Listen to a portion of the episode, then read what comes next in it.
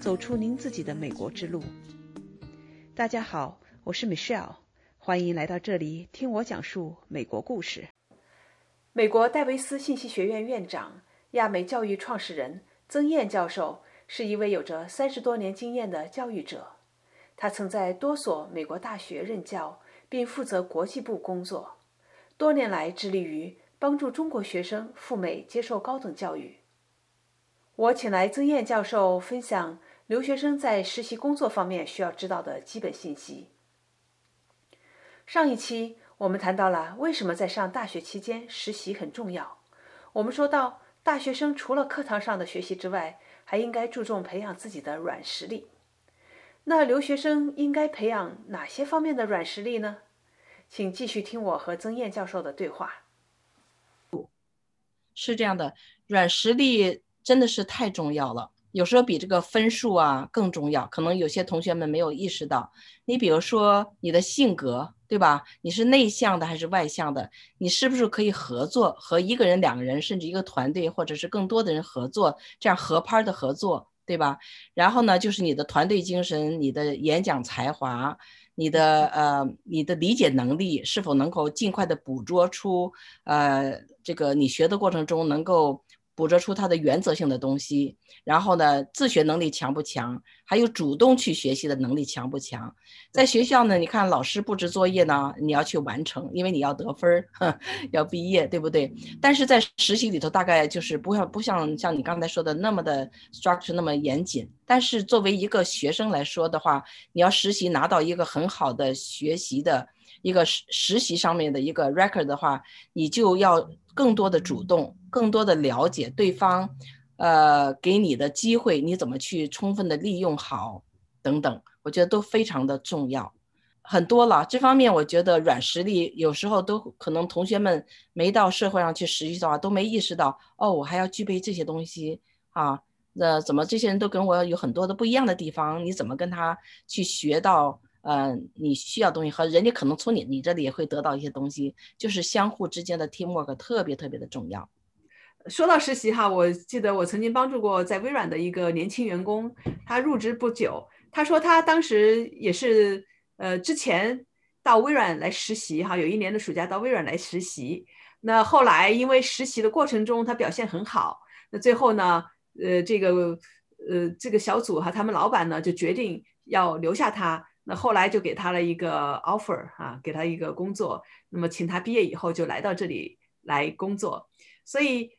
这个就是实习哈，真的是一个非常好的机会，让你能够一个是锻炼自己，第二个的话为你日后找到呃全职工作啊铺下一个坚实的基础。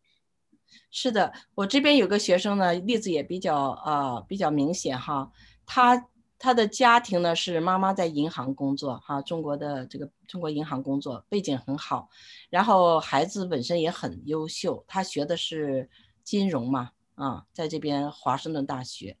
呃，整个这个过程都非常的优秀，功功课呀、作业呀、分数啊，毕业完全的就是按部就班的做，嗯，但是到毕业的时候呢，他就是拿这个简历嘛去找工作。他觉得我我的家庭背景这么好，呃，我自己学习的又这么认真，成绩也好，学校也是名校毕业，这这些方方面面的，呃，好东西应该放到简历里头哈，对方用人单位、用人公司应该两眼一亮，说啊这么棒哈，这个学生我不要他，好可惜啊，我要要他的，但是他投了很多的简历都没有办法获得 offer。后来他就也也有一些有些沮丧或者有些难过哈，一个女孩子，她就说呃，曾老师，那我我不知道我应该下一步怎么做了。她真是有时候觉得不像她想象的这么容易。我说你到我办公室坐坐吧，我们俩聊聊。他就过来了，过来我说我看一看你写的简历好吗？他就让我看，我看了以后说老实话，真的写的挺好的，也无论是格式啊、用词啊，他的整个都是看起来挑不出任何毛病。也是很好，但是有一条呢，就是没有这个实习的这样一个记录。后来呢，我就给他指出来了，我说啊，如果我是做 finance 这个金融的部门的话，我可能还是呃很抱歉不能来雇佣你。虽然我很喜欢你，我也了解你，那么之所以不能雇佣你的原因呢，是你没有在别的地方有过实习这方面你的专业的实习。那么也就是说，我们这边给你的工作你不一定能够做得了啊。啊，那么从这个角度来说的话，我说你这这位同学，你应该去找实习机会。他说我不是不找，我找不着啊，我没有，我只能是把学校的这个这个现实的真实的一面放到呃简历里。那从这个故事呢，呃，这个案例呢，就非常有代表性的说明很多的家庭的孩子缺这一块儿，这一块儿，这一块儿呢，也就是我的。很重要的一个部分工作，因为毕业的学生太多了，啊，往年的都还没有安排，今年的又有毕业的，明年又有毕业的，对不对？所以说都成为太多的呃留学生没有安置进去职场，是我们必须关注的重要的问题。而且我呼吁社会，呼吁大家都能够为这些的孩子们多想办法，多提供方便和机会。对，我想其实第一点哈，呃，也不是说我们去为他提供机会。第一点是这些学生、留学生要有这个概念：你在美国，你来上大学，你就要做好在上学期间想办法实习的这么一个呃打算啊，你把它做到你的计划里，这是你的学习计划之一。那。具体怎么找这个实习机会，一会儿我们再去聊。所以这是第一点，不要把所有的暑假都放到那里光去上课去了，啊，一定要想办法挤出你的暑假时间，把去做实习作为一个重点。嗯，就是这是一个这个观念有了之后，那么学生就知道怎么样的去寻找这些路径。嗯，然后呢，呃，当然我们如果说有机会能够提供这一方面的服务或者是机会的话，那么。咱们可以去帮助我们的留学生一把，啊，这是一个。对，第二个的话呢，要考虑到，那么在美国，呃，因为实习的重要性，为你后面的工作找工作是一个非常呃重要的一步，所以在校期间呢，就是要把这个优先次序要排好。嗯，这是我们想告告诉大家的这两个点哈。我想，那我们下面就可以把话题拉到，既然。在留学期间做实习是这么重要的一件事情。作为留学生，有哪一些路径他们可以去寻找实习呢？呃，我觉得作为留学生的话，可以有两个路径。一个呢，利用他呃的 OPT 的机会和上学期间的叫做 CPT，啊，这是两个不同的概念，这是在允国家允许的范围内。另外一个呢？呃，就是说通过呃一些机构的或者朋友的这个介绍，呃，因为有些公司，特别是小公司。在你如果说我可能不太关注，非要挣挣出工资，主要是给我有实习的机会就好的话，也可以 offer 一些办公室的工作啊，或者是跟他专业相关的一些工作。我们从留学生的角度来说，如何去找到这样的机会？那我觉得有五点哈。第一点呢，就是大家常用的一点，就是到网站上去找一些呃一些投可以投简历的地方哈，比如说。一些公司啊，他的 HR 已经是在网上说，我需要什么样的人，什么样的那个机会，那你直接投，这是一种，就直接给。我们以前对我，我以前呃很多年前我们是用 Monster.com，对 Monster and and Indeed.com 这样的都可以哈，嗯，所以现在更多了啊，这个网站上，因为公司如果用人的话，他在招员工的话，他会非常清楚的 post 他要的是什么样的。呃，就是 future 的员工啊，或者是学生啊什么的。现在是不是 LinkedIn 上也有很多？也也可以的，也可以的啊，比较更多了。我觉得比我们那会儿找工作的这个这个 access 更多了啊，在网上这一块。所以我鼓励同学们呢，就是可以用充分的利用好网网络的这样的一个机会。呃，第二种呢，就是说，呃，几乎所有的学校大学里头，尤其是四年制本科大学里头，都有叫做 career center。也就是说，呃，用人单位、用人公司到学校里边去 post 他们用人的一些一些呃 opening 啊，那学生呢可以通过学校的 career center 到里头的老师说，哎，我快毕业了，我是什么专业？呃，您在电脑上是不是帮我？我们一起看一看有什么样的机会？我想投简历哈。呃，对，学生这个是可以利用 Career Center 的 database 自己去寻找对对去做 match，是的。而且还有一点，我觉得非常重要哈，因为这是我当时我找到工作，我毕业的时候就进了一个世界五百强哈大公司，是因为我到那个 Career Center 里面我去看，呃，有哪一些 alumni，就是校友，对，然后呢，我就给校友写了。呃，把我的 resume 发过去了，哦，然后有一个校友呢，他们正好招人啊，一个大公司，他呢就把我的这个简历就发给那个招人的那个老板了，这样我就得到一个面试机会，然后我就进去了，巧了哈，那对我进去之后，我又把我的同学又带进去三个，太棒，所以主动是很重要的，就是学生的主动去做这个啊了解，去做连接，非常的重要。所以刚才咱们谈的是第二点，第三点呢，就是美国很多的一些大公司啊，他会看到学生快毕业的时候，他们会组织一些呃人员到大学里边去 interview 一些学生，给这些呃 opening 的机会。那学校也会配合一些大公司呢，去呃去组织学生来跟他们见面 interview。这也是非常棒的，也就是你还没毕业的时候，人家公司到学校里找找找这个，对吧？这是一定要好好的利用这些机会。呃，这个我们通常叫做 career fair，career fair。像像微软这种大公司，呃，以前都是每年会到各大名校 去招人，而且呢，经常会跟像谷歌呀。呃，脸书啊，这些公司去竞争这些优秀的学生。对对对，因为优秀学生他是说他都要要嘛，对吧？还没等他毕业呢，我就先走一步，先进到学校去去招这些优秀的学生。对这些大公司啊，大公司它是有相应的这个专门给学生做的 program 招人的，它招两种啊，一种是我学生已经毕业了。就是准备毕业，那么他去招大四的学生，那么他们毕了毕业了业之后，他拿到就是正式的 job offer，就是全职工作的这个嗯 offer 信啊，呃，还有呢，他其实每年也去招实习生。那你像微软，每年夏天这个你就会看到一下子来了好多这个年轻的学生哈，呃，基本上很很多部门都会分到一那么一两个人哈，我也带过他们，嗯，所以呃这样的就是。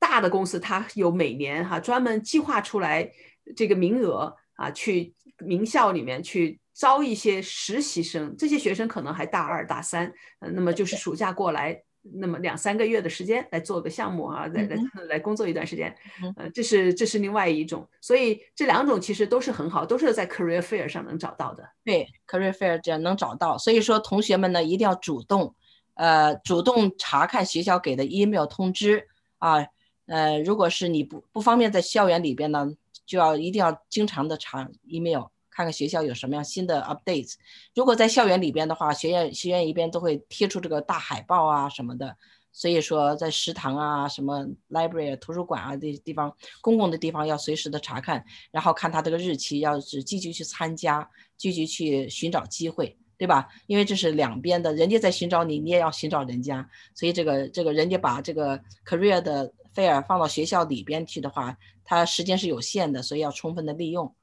对吧？这是呃，咱们说的是一个第三种哈，第四种的我们叫做 network 啊，network 就社交啦。对不对？社交，因为这个就像，嗯，没事啊，你你这样的找到这么好的呃大公司的话，就是就是一种也是一种社交，对不对？没有走完全的老套路，说啊，我递了 resume 我就等吧等吧，对吧？你是主动的用这么一个方式啊，又连接，还把两个呃两个其他同学也。帮助找到机会，这是非常非常棒的。所以我们的要就是要灵活一些，而且呢，多方的机会都不要放过。所以 network，你刚才对我我个人的例子哈，我两个都用过。刚到美国的时候，我第一年寒假，我当时就是通过网络，我寻找到一个公司，那我是做的呃，就是